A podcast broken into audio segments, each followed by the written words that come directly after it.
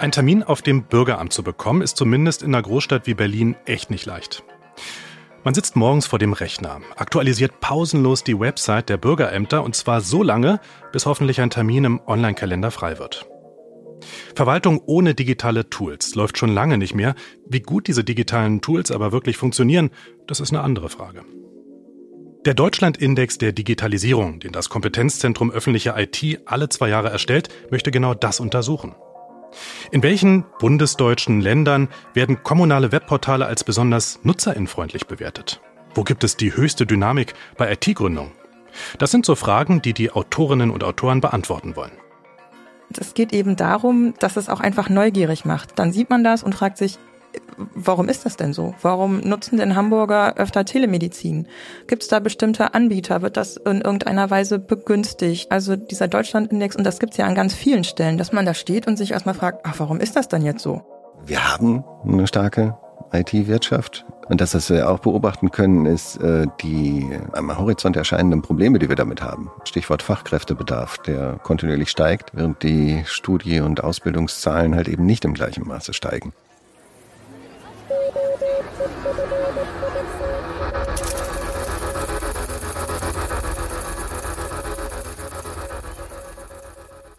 Und damit herzlich willkommen beim ÖFIT Podcast Restart Digital, eine Produktion des Fraunhofer Instituts für offene Kommunikationssysteme. Was der Deutschlandindex der Digitalisierung in diesem Jahr Neues bringt, das wollen wir in dieser Episode diskutieren. Ich bin Philipp Eins und ich freue mich auf meine beiden Co-Hosts. Das sind wieder Nicole Opiala, Politologin, stellvertretende Leiterin des ÖFIT und verantwortliche Autorin des Deutschlandindex. Hallo Nicole. Hallo. Und Dr. Mike Weber, Trendforscher, ebenfalls stellvertretender Leiter des ÖFIT und auch er ist Co-Autor der Studie. Hallo Mike. Hallo Philipp. Ja, der Deutschlandindex, der beleuchtet ja vier Themenfelder. Das ist einmal die digitale Verwaltung, hatte ich gerade drüber gesprochen, die digitale Infrastruktur, das digitale Leben und auch die Wirtschaft. Und da zunächst mal, ähm, Nicole, wie unterscheiden sich diese Bereiche voneinander? Warum habt ihr die gewählt? Digitalisierung ist ein umfassendes Phänomen und betrifft einfach alle Lebensbereiche. Und unser Ansatz war, auch all diese Lebensbereiche zu untersuchen. Also die Gesellschaftsaspekte, das sind, das sind die Bereiche digitales Leben. Also wie nutze ich digitale Angebote in meinem privaten Alltag? aber natürlich auch die Wirtschaftsaspekte. Wie sieht's aus mit dem Fachkräftebedarf an ähm, IT-Personal? Wie entwickelt sich das Gründungsgeschehen? Da stecken solche Zahlen dahinter. Dann den Bereich der Verwaltung. Genau, da geht es eben darum, wie digital ist die Verwaltung schon aufgestellt. Und dem allen zugrunde liegt natürlich die Infrastruktur. Also ohne die geht gar nichts. Wie sieht's aus mit dem Mobilfunk? Wie viele Haushalte haben bereits einen Glasfaseranschluss? Wie viele Haushalte können schon Gigabit nutzen? Also das sind Zahlen, die da dahinter liegen. Mhm, also richtig so ein Rundumschlag könnte man sagen. Ähm, Mike, ihr habt euch ja beim ÖFIT wirklich durch Zahlen und Quellen durchgewühlt, kann man sagen. Also was braucht es, um so einen Index zu erstellen? Viele Zahlen, viel Geduld und viel Fantasie, wie man diese Zahlen zusammenbringen kann. Äh, unter anderem auch die Kategorisierung in diese vier Kategorien ist ja nicht in Stein gemeißelt, sondern ist ja durchaus auch Schwankungen unterlegen. Mhm. Wir haben zum Beispiel die Nutzung von Verwaltungsleistungen, haben wir gesagt, das ist jetzt ein normaler Teil des digitalen Lebens. Haben wir früher getrennt unter digitaler Verwaltung oder unter äh, Bürgerservices hieß das Kapitel äh, gefasst. Also was braucht man? Äh, man braucht möglichst viele Sekundärstatistiken. Davon gibt es auf das heißt also Statistiken, die in der Literatur schon mal erwähnt wurden. Genau. Ja die andere dankenswerterweise für uns schon erhoben haben. Ähm, das ist, wenn man auf Länderebene runtergehen will, gar nicht so einfach. Also es gibt eine Menge von Statistiken, davon sind sehr viele leider nicht regelmäßig und die allerwenigsten sind äh, regionalisierbar, also auf Länderebene vergleichbar. Und äh, wenn man sich, wenn man da angekommen ist bei der Datensuche, dann stellt man sehr schnell fest, dass man großen Bedarf daran hat, diese Daten zu ergänzen. Und das machen wir dann ja auch entsprechend durch Erhebungen und durch eigene Untersuchungen. Ja, also auch so repräsentative Bevölkerungsumfragen habt ihr erstellt und auch mit eingebunden in diesen Index. Und, fand ich jetzt ganz erstaunlich, mehr als 300 kommunale Webportale, die aus Bürgerinnensicht äh, ja untersucht wurden. Also das ist doch, klingt nach einer ziemlichen Arbeit, die ihr euch da gemacht habt. Oh ja. Meine Kolleginnen und Kollegen erinnern sich immer noch gerne daran, dass es in der Tat äh, ein Wahnsinnsaufwand, sich diese 300 Portale anzugucken und dann ja auch, wir wollen ja viel mehr wissen, als man so auf die erste Anschauung äh, bei diesem Portal erkennen kann. Also zum Beispiel lässt sich eine Dienstleistung wirklich möglichst vollständig digital durchführen. Jetzt wollen wir aber natürlich nicht 300 Bauanträge stellen, sondern äh, wollen irgendwie versuchen herauszufinden, wie weit komme ich damit, wenn ich einen Bauantrag stelle. Ähm, das ist wirklich harte Arbeit und ich bin sehr froh, dass meine Kolleginnen und Kollegen das erledigt haben, so wunderbar. Und das ist ja wieder und spannende Erkenntnisse gewonnen haben, Nicole. Ähm, wenn du jetzt mal schaust im Vergleich zu dem Deutschlandindex von vor zwei Jahren, wo gibt es die deutlichsten Fortschritte bei der Digitalisierung? Was würdest du sagen? Also da muss man diesmal wirklich ganz klar die Verwaltung herausheben. Ähm, dazu muss man sagen, genau, der Deutschlandindex erscheint oder ist ja diesmal schon zum vierten Mal erschienen, machen das alle zwei Jahre. Und das Angebot an digitalen Verwaltungsleistungen, wir schauen uns immer die fünf selben Leistungen an. Das ist die Gewerbeanmeldung, Baugenehmigung, Wohngeldantrag, Kfz-Anmeldung und Melderegisterauskunft in eben diesen über 300 Kommunen. Und das ist immer so vor sich hingedümpelt. Also dann waren es mal im Schnitt 0,8 von 5 Leistungen. Damit haben wir angefangen. Zwei Jahre später waren es 0,9 von 5 Leistungen, also quasi gar keine Veränderung. Dann 1,2 und jetzt haben wir 2,7 von 5 Leistungen, die im Schnitt in den von uns untersuchten Kommunen online abgewickelt werden können. Das heißt über die Hälfte. Also Jetzt ein musst du mir aber kurz helfen. Sprung nach vorn. Ja. Jetzt musst du mir kurz helfen. 2,7 von 5 Leistungen. Wie kann man denn halbe Leistung messen? Naja, wir, man, wir wählen dann ja den Mittelwert quasi. Also okay, wir haben also ja, wir untersuchen ja in den, in den Ländern verschieden viele Kommunen. Das ist gewichtet, repräsentativ ausgewählt. Und dann muss man natürlich schauen, im Schnitt, wie viele Leistungen bieten die Kommunen eben an. Und wenn die eine drei anbietet und die andere zwei und wir haben nur zwei Kommunen untersucht, was wir natürlich nicht haben, wir haben da immer mehr Kommunen untersucht, mindestens 15 fürs Saarland beispielsweise, dann kommt man halt bei irgendwelchen krummen Zahlen raus am Ende. Okay, also Mittelwert. Aber wenn wir jetzt mal sehen, 0,8, so habt ihr gestartet, jetzt seid ihr bei 2,7, meintest mhm. du, ähm, ist ja schon wirklich ein erstaunlicher Fortschritt, so klingt das erstmal, ja, wenn man so auf Gesamtleistungskataloge ähm, sich anschaut. Bevor wir jetzt aber weiter in die digitale Verwaltung eintauchen, würde ich gern mit euch nochmal ähm, die anderen drumherum angucken. Auch wenn es da vielleicht nicht die Riesenfortschritte gab, aber dass wir trotzdem mal schauen, was sich da so getan hat. Fangen wir doch mal an mit der digitalen Infrastruktur. Ja, Nicole, du hattest ja gerade schon gesagt, mhm. ähm, oder Mike war es, ohne digitale Infrastruktur geht im Prinzip gar nichts, ist somit das Wichtigste. Ähm, noch vor zwei Jahren meldete der Berliner Tagesspiegel, nur 16 Prozent der Schulen auf dem Land hätten schnelles Internet. Das ist ja eigentlich doch ziemlich erstaunlich niedrig. Was hat sich da getan beim Breitbandausbau, gerade auf dem Land? Also was die Grundversorgung angeht, äh, da sehen wir eine immer stärkere Annäherung. Also auch da haben wir mal gestartet äh, mit Unterschieden zwischen den Ländern äh, von 50 Prozentpunkten zwischen dem am besten versorgten Land und dem eher am schlechtesten versorgten Land. Und äh, die Haushalte, also der Anteil der Haushalte, die inzwischen mit mindestens 50 Mbit pro Sekunde versorgt werden können. Das war mal, ist mal als Breitbandziel ausgerufen worden. 2014 sollte 2018 erreicht sein. Kleiner Spoiler. Das haben wir immer noch nicht erreicht. Also 100 Prozent Abdeckung ist außerhalb der Stadtstaaten äh, eigentlich nicht verfügbar in irgendeinem der Länder. Aber äh, die, die Unterschiede zwischen Ländern sind hier deutlich kleiner geworden. Und das ähm, betrifft auch beispielsweise die Netzabdeckung mit LTE, also Mobilfunk. Auch da, ähm, ich glaube, bewegen wir uns bei deutlich unter zehn Prozentpunkten Unterschied zwischen den Ländern. Also das ist ganz äh, ist eine ganz schöne Entwicklung, dass wir da sehen, dass sich die Länder da aufeinander zubewegen und dass bei dieser wirklich, dieser grundlegenden Basisinfrastruktur mit mindestens 50 Mbit pro Sekunde ähm, Haushaltsanschlüssen oder eben auch dem LTE-Netz, dass es da eine Annäherung gibt. Wo wir auch hohe Entwicklungen natürlich feststellen können, äh, ist Glasfaserausbau, sind Gigabit-Anschlüsse. Da muss man aber sagen, da gibt es noch sehr große Unterschiede zwischen den Ländern. Mhm. Also zwischen den Bundesländern, aber auch zwischen Stadt und Land? Ja, das ist ganz interessant. Also wir hatten ähm, bei, diesen, bei dieser grundlegenden Infrastruktur, also 50 Mbit, da hat man immer ganz klar ein Stadt-Land-Gefälle gesehen, auch tatsächlich auch noch so ein West-Ost-Gefälle, was relativ lange erhalten geblieben ist.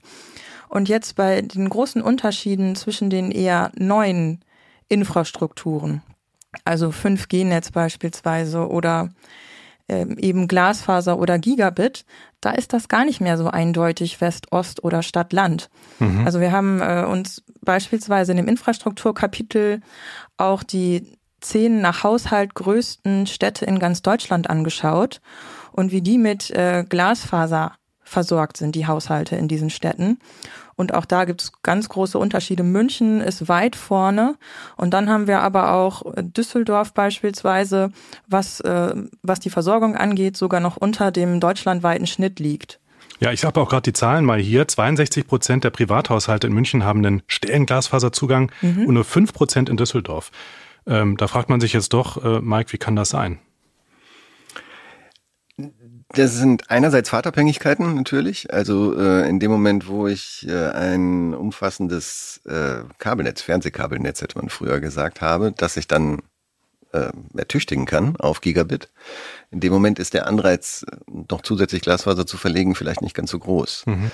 Ähm, andersrum gibt es, äh, gerade in Schleswig-Holstein, gibt es historische Gründe, warum da sehr viel Glasfaser verlegt worden ist. Ich habe mir sagen lassen, dass es sehr viel mit der Ausbau der Windkraft zu tun gehabt hat, um da schnelle Datenleitungen hinzulegen. Und dann hat man halt eben die Haushalte mitversorgt.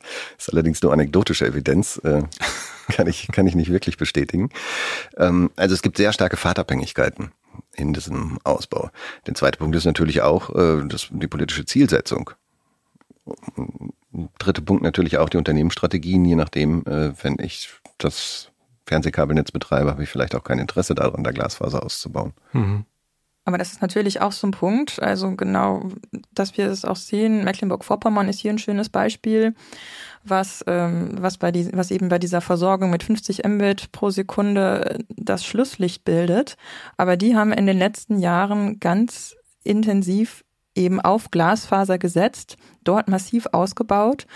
Und äh, in dem Bereich steht Mecklenburg-Vorpommern ziemlich gut da im äh, deutschlandweiten Vergleich und ist deshalb auch ähm, aufgrund der dort inzwischen doch relativ gut ausgebauten Infrastruktur und auch der Tatsache geschuldet, dass wir in dem Index dieses Jahr eben auch einen großen Fokus darauf gelegt haben, auf neuere Technologien, auf Glasfaser, auf Gigabit, ähm, konnte zwei Plätze gut machen im Ranking. Nicole, du hattest ja auch gerade LTE angesprochen, also mobiles mhm. Internet. Auch das gehört ja zur Infrastruktur, zur digitalen Infrastruktur. Und wenn man jetzt viel mit der Bahn fährt, so wie ich, mhm. letzte Woche wieder von München nach Berlin, ähm, innerlich raste ich teilweise aus, weil es bricht einfach ständig ab. Wie sieht's denn da aus mit LTE? Bahnfahrerfragen sind eigentlich immer für mich. Okay, Mike, dann bitte. Also auf meiner Standardstrecke ins Ruhrgebiet weiß ich schon, wann das Internet wieder wegbricht und dann versuche ich das entsprechend einzuphasen. Ärgere mich aber in letzter Zeit viel mehr darüber, dass ich dann irgendwo noch zwei Stunden rumstehen muss und entweder ich stehe im Funkloch oder halt eben nicht. Das ist dann mehr oder minder Zufall. Nein, ähm, Bahnstrecken sind, äh, man sieht insgesamt an der, an der ähm, Mobilfunkversorgung sehr stark den Einfluss der Regulierung. Wir haben einerseits relativ geringe Unterschiede in der Fläche, in der, auch in der Fläche in der LTE-Versorgung, bei den Haushalten sowieso. Das sind im Grunde mehr oder minder gut erfüllte Regulierungsvorgaben, die dahinter stecken. Dann haben wir ja so äh, Spezialanforderungen äh, im Rahmen dieser Regulierung, die Verkehrswege entsprechend zu bedienen. Da scheint es allerdings so zu sein, dass die Autobahnen eher schneller ausgebaut werden als die Bahnstrecken, ist zumindest meine private leidvolle Erfahrung. Aber äh, wie würdest, würdet ihr den Trend beschreiben, Nicole? Also gibt es da ähm, trotzdem Verbesserungen oder stagniert das eigentlich mit dem mobilen Internet auf den Flächen? Also was LTE angeht, da sind wir eigentlich in der Fläche bei einer hundertprozentigen Abdeckung, auch wenn man das nicht glauben mag, wenn man dann doch mal in eins dieser Funklöcher kommt. Also 99 Prozent sind halt noch nicht 100 Prozent und es gibt sie immer noch. Ähm, aber eigentlich, genau, ist da bei LTE kaum noch was zu holen, was jetzt eben massiv ausgebaut wird und äh, wo wir jetzt die großen Unterschiede sehen, das ist natürlich 5G, also der neueste Mobilfunkstandard. Hm, okay, das heißt, da liegt zu, LTE 100 Prozent, beinahe 100 Prozent. Okay, ich schreibe dir das nächste Mal aus meinem Funkloch. Wobei das natürlich, äh, da muss man auch wieder in die Feinheiten reingucken. Das sind dann ja äh, versorgbare Haushalte von einem der Anbieter. wenn man dann einen Anbieter hat, so wie ich, der nicht unbedingt so auf die äh, Flächenabdeckung Wert legt, dann ist man natürlich viel häufiger im Funkloch, obwohl dann vielleicht ein Konkurrenzunternehmen, nenne mal bewusst keinen Namen, ein Konkurrenzunternehmen dann ein wunderbares 5G-Netz hat. Das ist natürlich ein guter Punkt. Ja. Lasst uns mal kommen zu den digitalen Lebensverhältnissen. Also ein Bahnticket online buchen, schnell noch neue Sneaker bestellen, dann die Nachrichten schauen im Livestream ist für mich jetzt völlig selbstverständlich. Wie sieht's denn aber aus äh, in anderen deutschen Wohnzimmern mit der Internetnutzung? Was könnt ihr aus dem Deutschland-Index erkennen? Genau so. also das digitale Leben, das ist auch was, was wir schon seit längerer Zeit beobachten äh, und was durch Corona auch nur in Anführungszeichen partiellen Schub erlebt hat. Aber äh, die, die Nutzung für gerade für Konsumaktivitäten, also für Einkauf, für Ticketkauf, für äh, Streaming von Audio und Video, ist in der Breite der Gesellschaft voll und ganz angekommen. Selbst sowas wie Online-Spiele äh, sind mittlerweile Zahl nicht ganz genau im Kopf, aber irgendwo beim Drittel oder so liegt der Anteil der Online-Spielenden. Also das ist in der Mitte der Gesellschaft angekommen und ist vollkommen selbstverständlich. Also gerade Online-Shopping, wissen wir, in der Corona-Krise gab es da eine Riesennachfrage. Ähm, Nicole, wie ist denn da rückblickend, was ist da rückblickend passiert? Hat sich das nochmal verändert? Hat das auf hohem Niveau weiter zugenommen? Stagniert da die Nachfrage oder ist sie vielleicht wieder zurückgegangen, weil die Leute plötzlich dann doch wieder shoppen gehen können in ihrer Einkaufsstraße? Ich muss sagen, zum, äh, zum Online-Shopping kenne ich die Zahlen gar nicht so ganz genau. Ich kann nur unterstreichen, was ähm, Mike nochmal gesagt hat ähm, dass eben diese, dass die, dass die Nutzung ja von Unterhaltungsangeboten online, die hatte während der Corona-Pandemie ja enorm zugenommen. Alles andere war ja auch zu, man konnte ja nirgendwo hin quasi. Aber auch nach Corona ist dieser Trend erhalten geblieben oder hat sich sogar noch verstärkt. Also jetzt auch post-Corona steigen die Zahlen immer noch weiter, was äh, Streaming angeht. Also da ähm, gab es jetzt nicht, weil jetzt doch wieder Bars geöffnet haben, Kinos geöffnet haben, und da sehen wir eben keinen Rückgang, sondern da sehen wir, dass die Zahlen einfach weiter steigen und das äh, genau von, von vielen Menschen weiterhin genutzt wird und auch noch verstärkt genutzt wird. Mhm. Und dabei, darf ich noch kurz ergänzen zum Online-Shopping, ähm, da muss man dann wieder etwas genauer in die Zahlen reingucken. Wir gucken uns ja Anteile von äh, Personen an, die online einkaufen. Und diese Anteile steigen auch schon seit, seit langer, langer Zeit und haben durch Corona auch nur einen kleinen Hupser gemacht. Das, was so explodiert ist, ist die Intensität. Natürlich haben die Leute, die sowieso schon eingekauft haben, dann nochmal sehr viel intensiver eingekauft. Ähm, und da haben wir äh, tendenziell eher einen Rückgang. Also man geht auch wieder in die Läden. Mhm. Ja, also gab es wahrscheinlich dann während Corona wirklich so diesen, diesen Peak, diese Nachfrage und jetzt geht's in die Breite. Was ich, äh, also geht's wieder zurück in die Läden. Was ich aber doch interessant fand beim äh, Durchlesen eures Deutschland-Index, war, Nicole, du hattest erwähnt, Unterhaltung ist das eine, mhm. ja, wo es eine große Nachfrage gibt, aber auch etwas anderes, nämlich Telemedizin. Also Sprechstunde per Videokonferenz könnte man sagen. Ist das ein Trend für die Zukunft?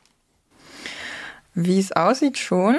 Wir hatten gesehen, ähm, dass auch, oder wir sehen jetzt, dass auch post-Corona die Zahlen weiter steigen. In 15 von 16 Ländern steigt weiterhin die Zahl der Personen, die sagt, dass sie Telemedizin-Anwendungen genutzt hat. Äh, das ist immer noch auf sehr niedrigem Niveau, muss man allerdings sagen. Also eher so im einstelligen Prozentbereich, was die meisten Länder betrifft.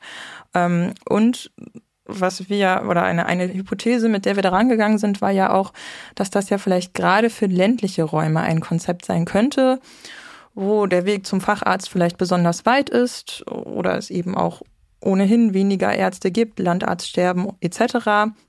Äh, Spitzenreiter bei der Nutzung von Telemedizinanwendungen ist aber im Moment noch Hamburg, also mhm. also ein Stadtstaat. Aber ähm, die Zahlen steigen und wir glauben schon, dass da noch einiges Potenzial drin steckt. Natürlich auch für eher ländlich geprägte Länder. Wobei mich die Zahlen sehr irritiert haben, muss ich auch dazu sagen. Wir haben zwischendurch im ganz anderen Kontext mal für ein Land eine Erhebung gemacht, da hatten wir viel höhere Nutzungsraten, also in der Corona-Zeit viel höhere Nutzungsraten für Telemedizin. Also ich denke auch, dass der langfristige Trend bergauf geht. Und mich hat dieser Rückgang ist jetzt falsch, aber dieser äh, das Ausbleiben des Peaks ein bisschen erstaunt. Also hm. vielleicht ist es dann doch nicht so der Run auf die Online-Sprechstunde. Also ist noch ein bisschen unklar, wo da die Reise hingeht. Äh, Nicole, du hattest aber gerade Hamburg erwähnt, dass da mhm. Telemedizin besonders stark nachgefragt wird. Das fand ich auch interessant. Ihr habt ja wie so eine Art Ranking auch zwischen den Bundesländern in vielen Bereichen. Und im digitalen Leben erreicht Hamburg den Höchstwert in eurem Ranking. Also ganz allgemein.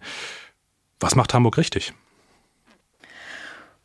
Huh, gerade beim digitalen Leben ist das äh, ja ein bisschen schwierig zu sagen, denn da geht es ja wirklich um die Nutzung von digitalen Medien in meinem privaten Alltag. Und es ist halt schon die Frage, wie oder welche Einflussfaktoren begünstigen das in Hamburg jetzt gerade, dass dort die Menschen besonders digital affin sind. Da sind natürlich viele Digitalunternehmen angesiedelt, also deren äh, Beschäftigte wahrscheinlich schon per se irgendwie digital affin sind. Aber das trifft natürlich auch auf Berlin beispielsweise zu. Deswegen ist das wahrscheinlich eine Erklärung, die da auch ein bisschen zu kurz greift.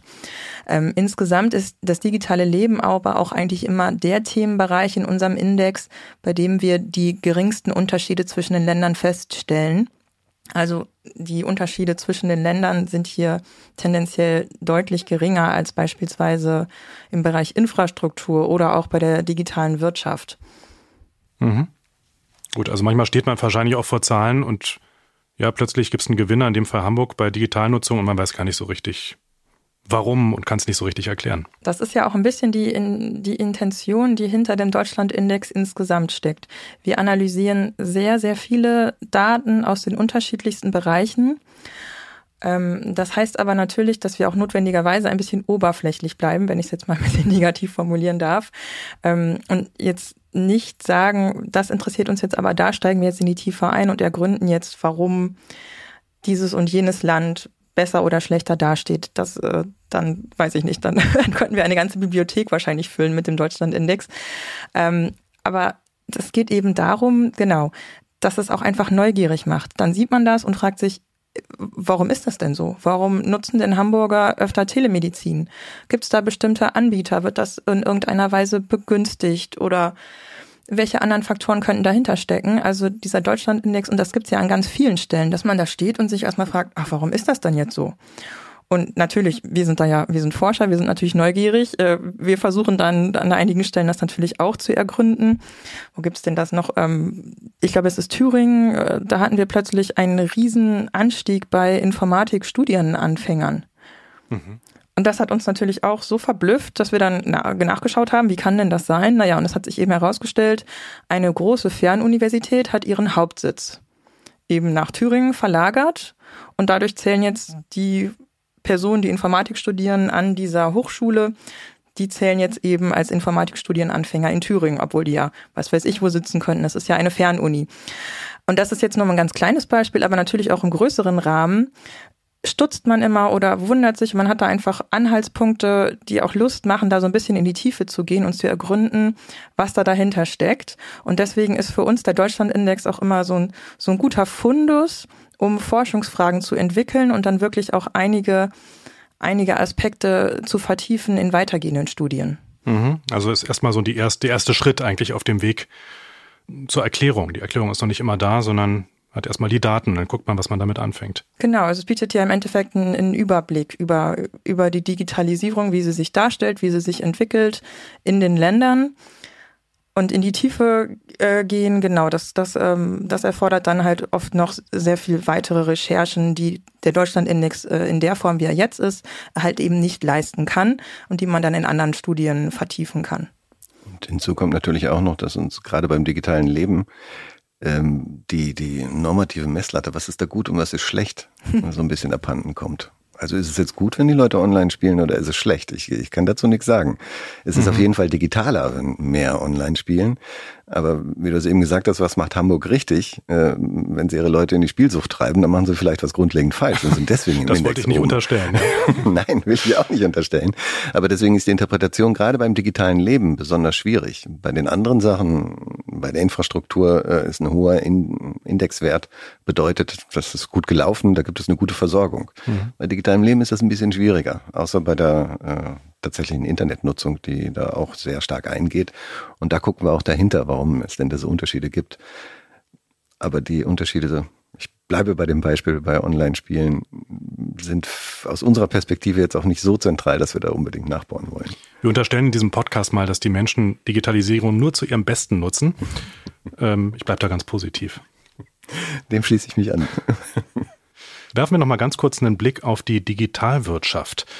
Hessen soll ja das Silicon Valley Europas werden. Zumindest wünschte sich das zuletzt die hessische Landesregierung. Das berichtete zumindest die ARD. Ähm, würdet ihr sagen, Deutschland ist in der Digitalwirtschaft konkurrenzfähig nach den Zahlen, die ihr gewonnen habt? Konkurrenzfähig auch im Vergleich zum Ausland? Das ist ja eine ganz gemeine Frage, weil wir ja keine internationalen Vergleiche machen, sondern nur innerhalb Deutschlands äh, vergleichen.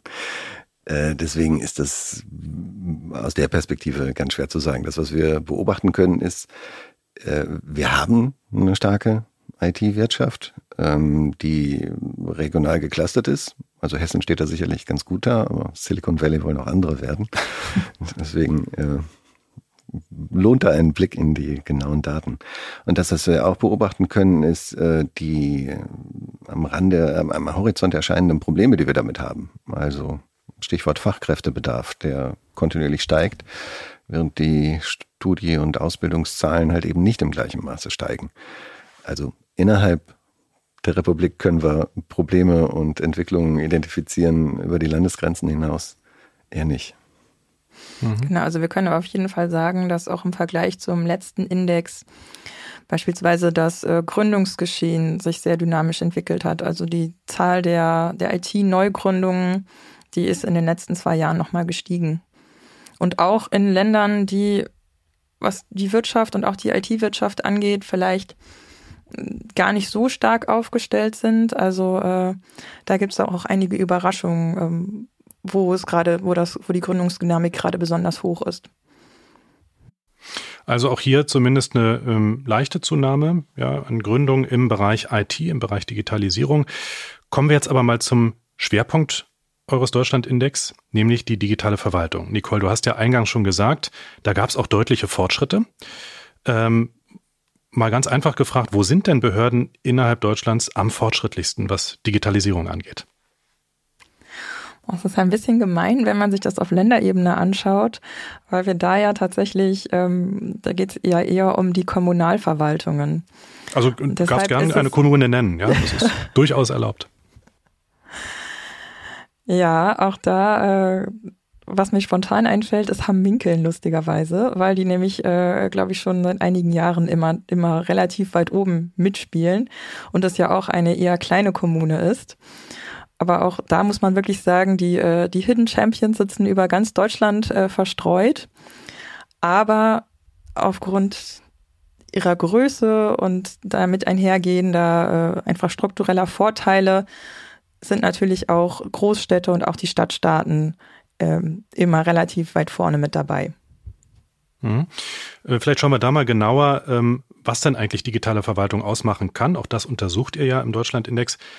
Ähm, es gibt Bürgerservices, es gibt aber auch einfach News aus dem Rathaus.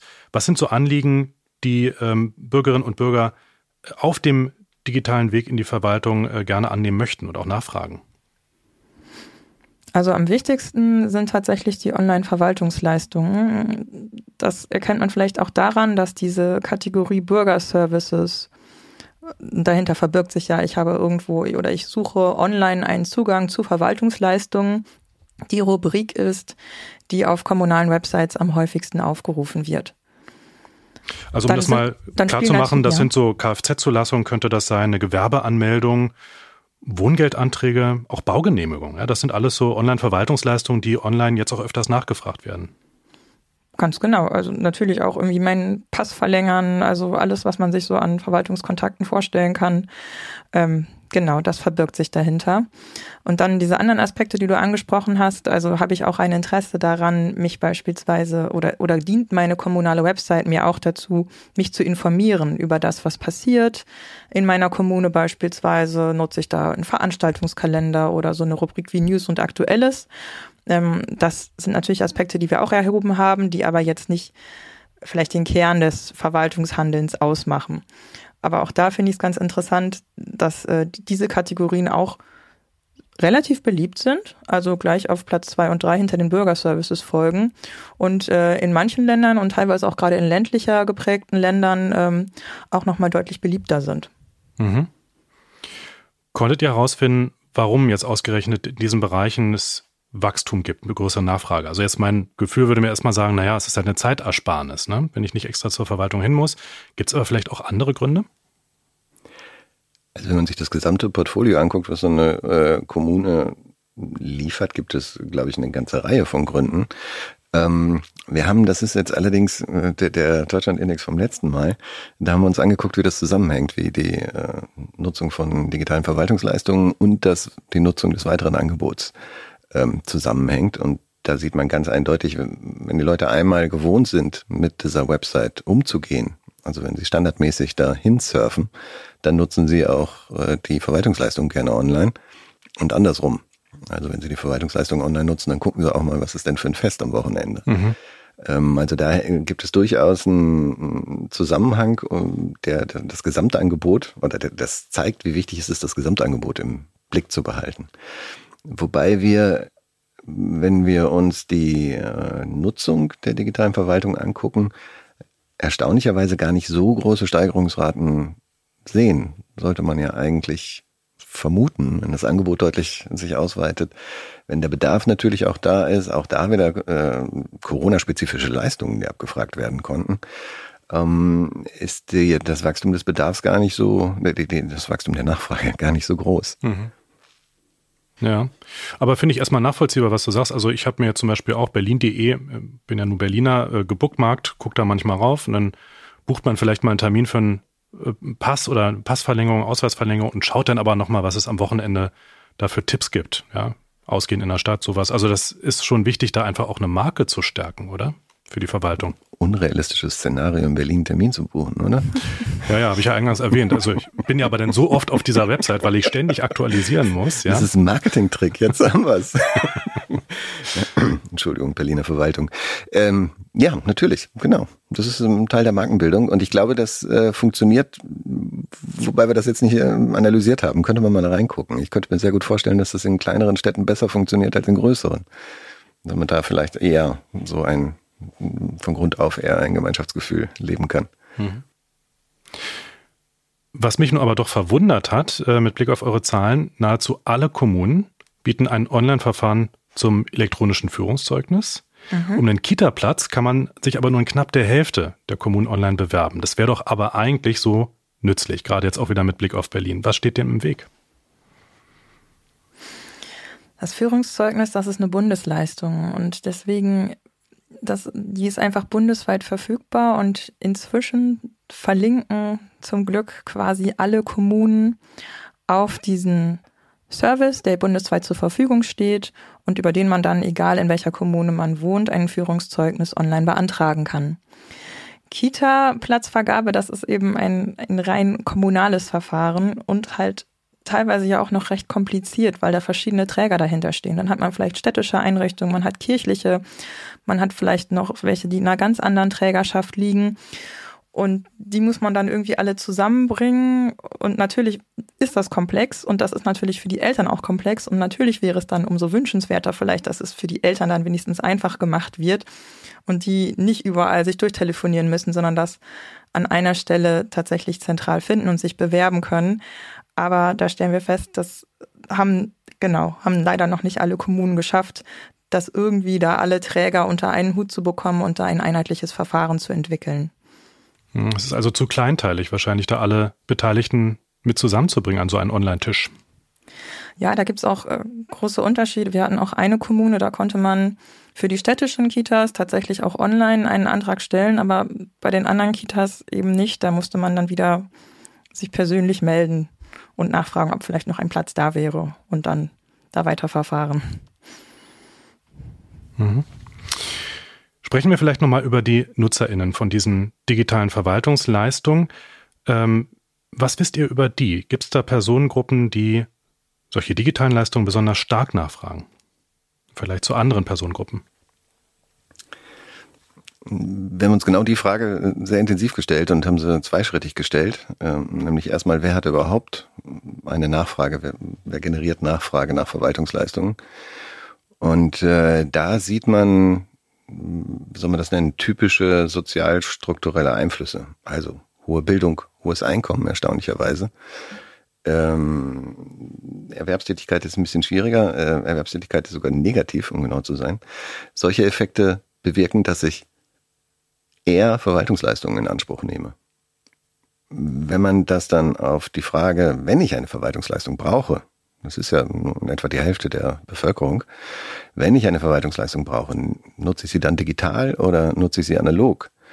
Wenn ich mir das angucke, sehe ich zwar ähnliche Strukturen, ähm, da verschwimmt es dann aber, sobald ich mehrere Einflussfaktoren berücksichtige. Wir haben diesmal methodisch ein bisschen anspruchsvollere Methodik gewählt, um da dahinter zu gucken.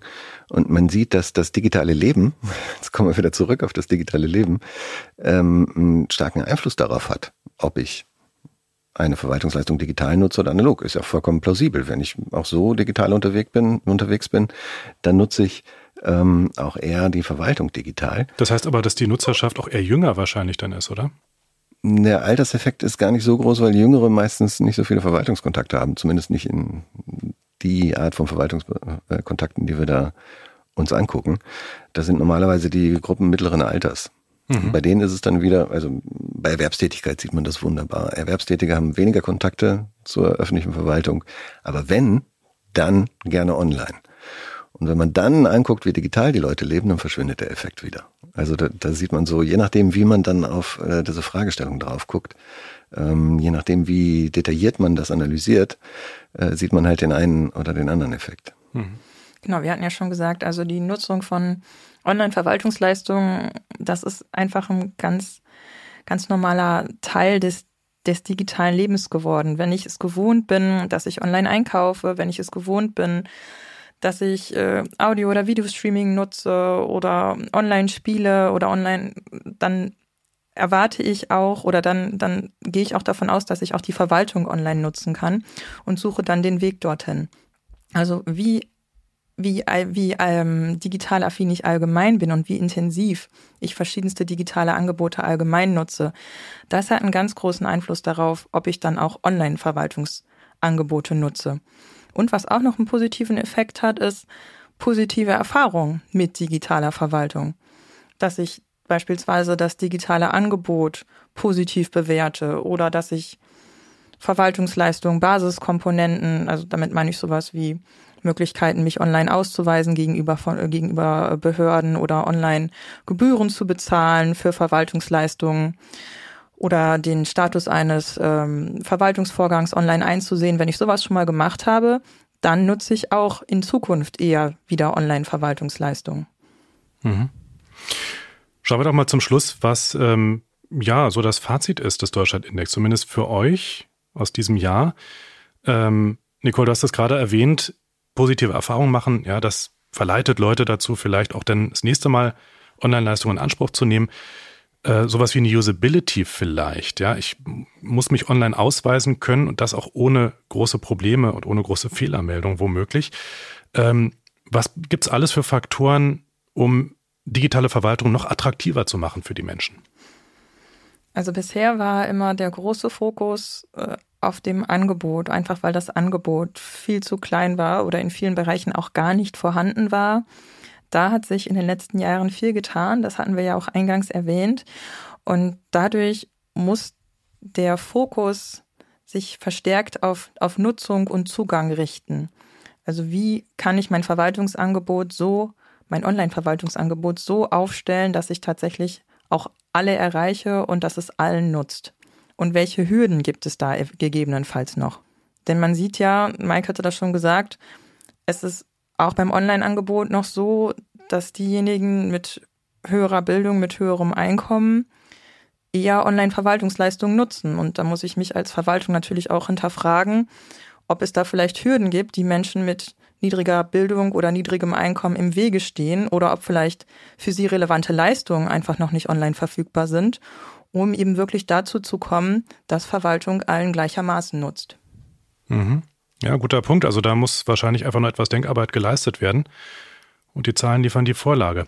Was sind denn so euer persönliches, was ist euer persönliches Fazit? Was nehmt ihr mit aus dem Deutschland-Index der Digitalisierung für dieses Jahr, Mike? Ich muss zu dem Gedanken eben noch eine Schippe drauflegen. Ähm, die Zahlen, die wir da errechnet haben, haben mich fragen lassen, wie steht's denn überhaupt um den Zugang zur Verwaltung und nicht zur digitalen Verwaltung? Ähm, wie schon gesagt, diese äh, Unterschiede verwischen, wenn man genauer hinguckt bei der Nutzung von digitaler Verwaltung.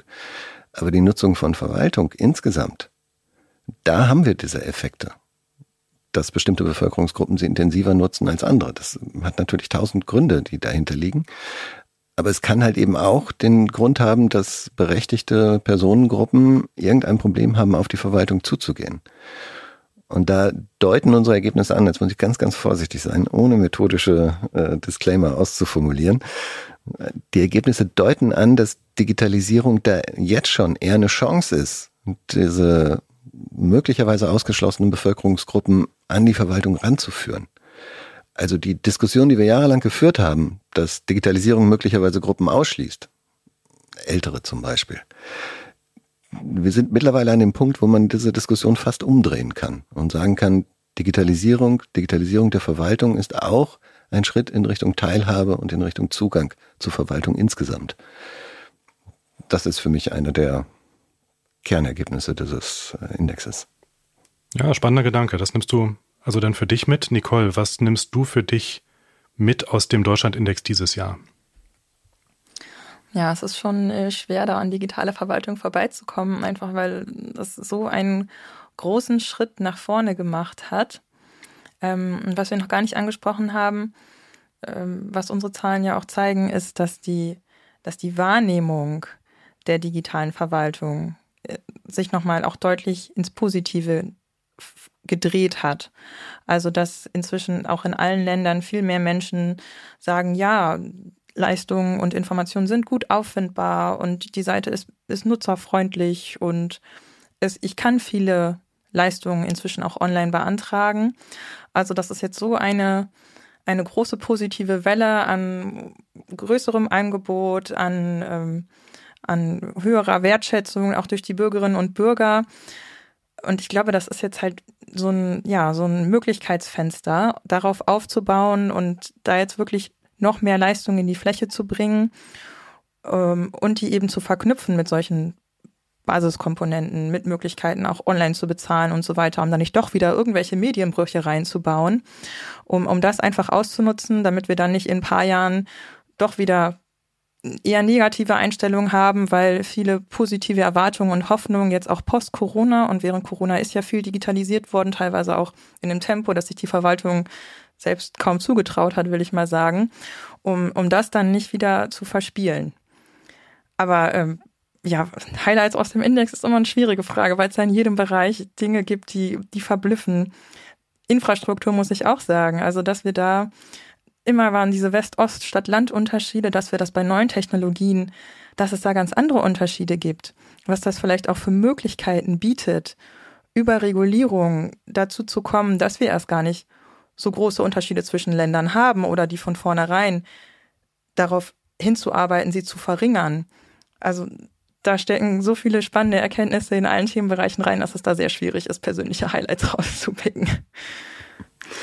Jetzt wollte ich extra noch einen anderen Bereich aus der Verwaltung bringen und hast mir Nicole geklaut. genau das wollte ich auch nochmal stark machen. Mit dem Ergebnis, dass Regulierung natürlich eine enorme Rolle spielt. Aber die, diese Beobachtung gerade beim Glasfaserausbau, dass ganz kleine Kommunen, also wo man früher gesagt hätte, strukturell stehen die ganz müssten die ganz schlecht dastehen. Dass jetzt plötzlich ganz kleine Kommunen schaffen, ihren Glasfaserausbau selbst zu organisieren und damit dann infrastrukturell an der Speerspitze stehen mhm.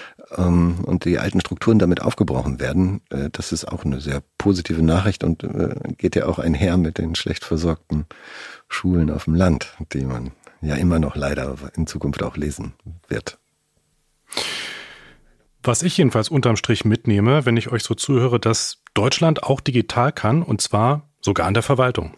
Also absolute Erkenntnis für mich. Das war Restart Digital, der Podcast des Kompetenzzentrums öffentliche IT. Vielen Dank an Nicole Opiala und Dr. Mike Weber für dieses Gespräch. Schön, dass ihr da wart. Mehr konnten wir Danke, nicht erreichen. Philipp. Vielen Dank. Eine passende Publikation zum Thema gibt's übrigens online unter öfit.de. Öfit übrigens mit OE. Wer sich für weitere Details interessiert, findet dort auch einen ausführlichen Methodenteil und zusätzlich ein interaktives Tool, mit dem ihr euch dann die Daten auf Karten darstellen lassen könnt. Falls euch der Podcast gefallen hat, empfehlt uns weiter. Und falls ihr das noch nicht getan habt, abonniert uns kostenfrei auf Spotify, Apple Podcasts und vielen weiteren Portalen. Bis zur nächsten Folge. Ich bin Philipp 1.